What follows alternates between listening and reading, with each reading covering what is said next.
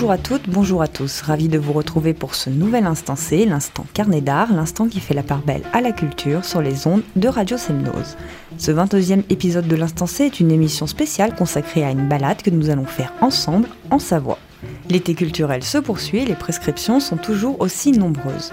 Faisons même preuve d'un peu de chauvinisme car la richesse de notre région ne nous incite pas vraiment à partir de celle-ci. Entre lac et montagne, les activités ne manquent pas, mais vous pourrez également prendre plaisir à faire de jolies découvertes ou à profiter de l'instant tout en cultivant votre esprit. Bonjour Fabrice, comment allez-vous? Toujours partant pour des prescriptions culturelles dans nos émissions spéciales estivales? Toujours partant avec euh, une petite pointe d'esprit tordu pour ma part. Hein. parce que quand vous dites euh, que vous nous emmenez euh, tout près, ben, en fait pour des hauts savoyards, aller jusqu'en Savoie c'est quand même compliqué, vous savez. Alors d'autoroute à autoroute, Annecy Sud, Aix-les-Bains Nord, c'est 13 minutes. Je sais bien, je sais bien, j'y vais souvent même. Maintenant qu'on roule à 80 km/h, euh, c'est vrai que c'est par la route nationale, c'est peut-être un peu moins rapide. Mais non, on prend le temps de regarder.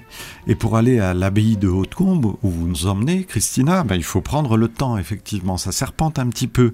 Vous nous proposez une exposition Duc des Alpes, le théâtre des princes, 1559-1697, qui a lieu jusqu'au 23 septembre. Ça nous laisse un peu de temps d'aller à Hautecombe. Je rappelle que Hautecombe, c'est à Saint-Pierre de Curtille.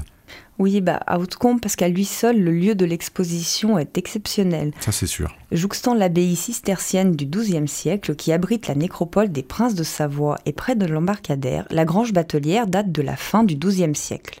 Classée monument historique, cette grange qui servait initialement à décharger les bateaux et à stocker les marchandises a été restaurée en 2007 par le département de la Savoie et celui-ci y organise chaque année une exposition temporaire d'exception. Cette année, elle a pour sujet une grande mais méconnue page d'histoire de la Savoie à travers les fastes princiers et baroques de la maison de Savoie au XVIe siècle. S'y découvre tout un art de l'ostentation des pouvoirs d'un duché qui allait devenir État et au moment où il était courtisé par les autres puissances européennes.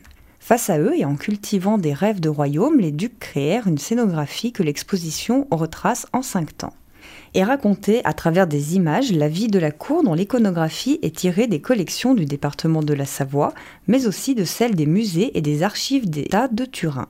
L'exposition témoigne de l'esprit baroque de l'époque, des arts et des fêtes donnés au château de Chambéry ou dans les palais turinois, mais aussi de la guerre et des conquêtes qui obligèrent les ducs à réfléchir à un art de la polémologie de montagne et des architectures de fortification. Sur ces scènes, les ducs successifs brillent et font état de leur faste. L'exposition présente leur galerie de portraits d'Emmanuel Philibert qui permit à la Savoie de récupérer des territoires annexés par la France et à Victor Amédée II qui ouvrit au duché l'accès à la royauté.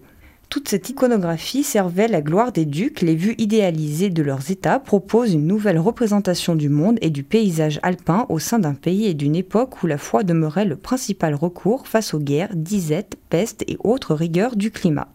Alors moi, j'ai, Christina, je suis désolé, étaler toute ma non-science. Qu'est-ce que c'est que la polémologie? C'est l'art de la guerre en montagne. L'art de la guerre en montagne, alors spécifiquement. Ok, d'accord, mais c'est une découverte. Je n'ai jamais pratiqué hein, en ce qui me concerne. C'est du vieux François. D'accord. Dans le cadre de cette exposition, il y a évidemment une dimension ludique puisque le visiteur est invité à jouer, me semble-t-il. Oui, le visiteur pourra aussi se laisser emporter par le jeu de loi des ducs de Savoie, un jeu qui était un des divertissements favoris à l'époque. Là, ce jeu de loi a été commandé à l'artiste Pierre David. À travers lui et au-delà des époques, les ducs de Savoie proposent aux visiteurs de lancer les dés et de partir avec eux à la conquête de la couronne royale. Il s'agit de passer outre les épidémies, la prison du château de Miolans, d'aller à l'assaut des remparts de Genève ou de nouer les bonnes alliances matrimoniales pour espérer devenir roi ou reine. Ce jeu de loi de l'exposition est inclus dans le livret d'accompagnement remis à chaque visiteur pour lui permettre de prolonger l'aventure que chacun prenne ainsi l'exposition selon l'angle qui lui convient, historique, ludique, géographique, voire même cartographique. Et comme vous l'avez dit, elle est à voir jusqu'au 23 septembre dans la grange batelière de l'abbaye d'Hautecombe. Je sens que ça va vous rappeler des souvenirs d'enfance, le jeu de loi. Oui, on hmm. peut faire une partie si vous voulez, je dois en avoir un pas très loin. Bah écoutez, on finit l'émission et après on s'y met. Hein. D'accord. Nous partons un petit peu plus loin pour le château des Ducs de Savoie à Chambéry avec les estivales qui se déroulent jusqu'au 24 juillet et toute une série de rendez-vous. Oui, le Festival des Estivales en Savoie a été lancé par le département en 2003 dans le cadre du projet de valorisation patrimoniale et culturelle du château des Ducs de Savoie à Chambéry. Depuis 15 ans, les estivales font retentir les arts au cœur même du château en révélant au public l'âme de ce site remarquable savoyard. Dans la cour d'honneur, la scène prend place devant la Sainte-Chapelle, connue pour avoir abrité le Saint-Suaire au XVe siècle. En plein air, sous le ciel des nuits d'été, les spectacles se succèdent et sont tous accessibles gratuitement. Cette gratuité permet de laisser libre cours à la curiosité culturelle et à la découverte artistique. Dans une volonté de démocratisation, le festival accueille à la fois un public d'initiés mais aussi de novices. Cela est à l'image de la programmation qui s'inscrit dans une veine plurielle où les artistes locaux côtoient les grands noms de la scène. Alors effectivement, on va avoir un tribute to ACDC. Vous m'avez demandé de prononcer à l'anglaise. Hein Bon, ACDC en français. Aussi Amir, c'est un tout autre style, on est d'accord. Tiborg ou Imani, que personnellement j'apprécie énormément. Et si vous ne l'avez pas encore vu sur scène, je vous conseille d'aller la voir, parce que c'est pas sûr que vous la voyez encore beaucoup. Et puis ensuite, il y a Mo de Diouf, un concert sur des rythmes sénégalais métissés. L'artiste sénégalais de Diouf offre un trait d'union entre musique traditionnelle et urbaine en mélangeant sons occidentaux et instruments africains. Né à Dakar, il passe son enfance entre le Sénégal, l'Europe et les États-Unis. Chanteur et percussionniste autodidacte, le brassage culturel marque son rapport à la musique.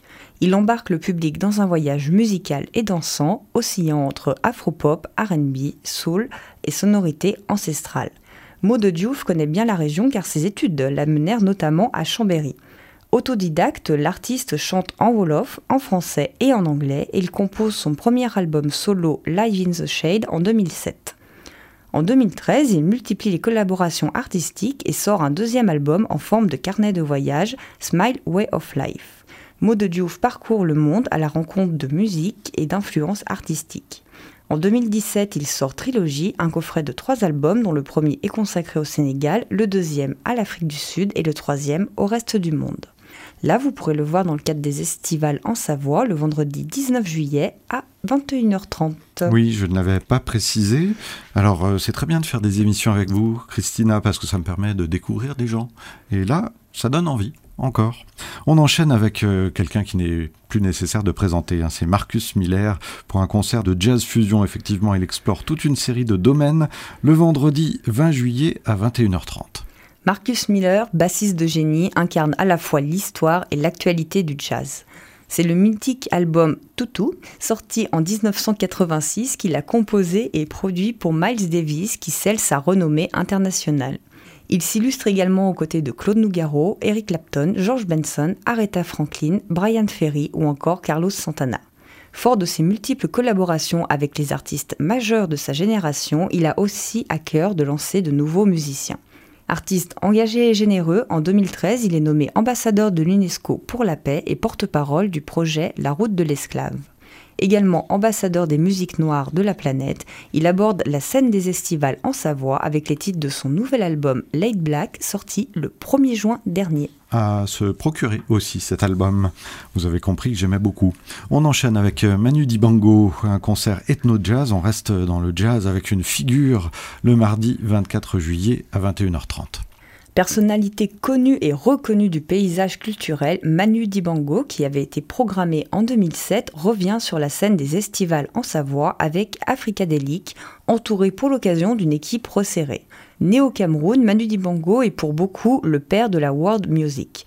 Il est aussi le premier artiste africain disque d'or aux États-Unis avec son tube Saul Makusa en 1973. Tout le monde peut le chanter celui-là normalement. Christina? Normalement, non.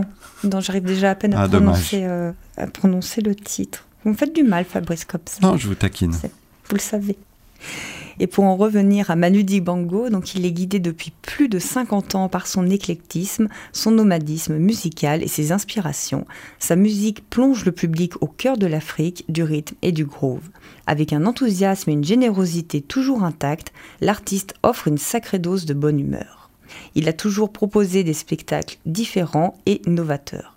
Entre Paris et Bruxelles, au gré des maîtres qu'ils se découvrent, Armstrong, Ellington, Young ou Parker, et des rencontres, ils se forgent une âme de musicien.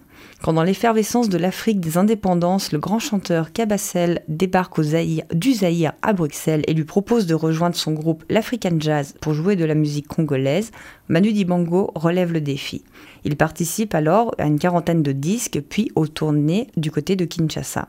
Une idée germe peu à peu au fil de sa vie de musicien reconnu, inventer un patchwork tissé de conversations riches et fougueuses entre le jazz et les musiques africaines. Électrique par nature, à l'écoute des sons de son époque, il lui tient à cœur de bâtir des ponts entre les continents. Manu Dibango enchaîne les tournées et les albums avec un enthousiasme jubilatoire et chaleureux, tout en s'engageant aussi dans des combats humanitaires. C'est quelqu'un de particulièrement généreux. Oui, et là, donc, euh, bah, précipitez-vous le mardi 24 juillet à 21h30 au château des Ducs euh, de Savoie à Chambéry. Et comme nous l'avons dit au début, en plus, c'est gratuit. Il peut y avoir un petit peu de monde, il hein, faudra arriver tôt. On se quitte euh, logiquement, Christina en musique avec donc Manu Dibango, bien sûr, et non pas Saul Mokassa, mais Big Blow. Oui. Vous nous proposez 8 minutes de musique, rien que ça. Voilà c'est l'été. On en profite. Merci beaucoup. On se retrouve bientôt, évidemment. À bientôt. Merci. Au revoir.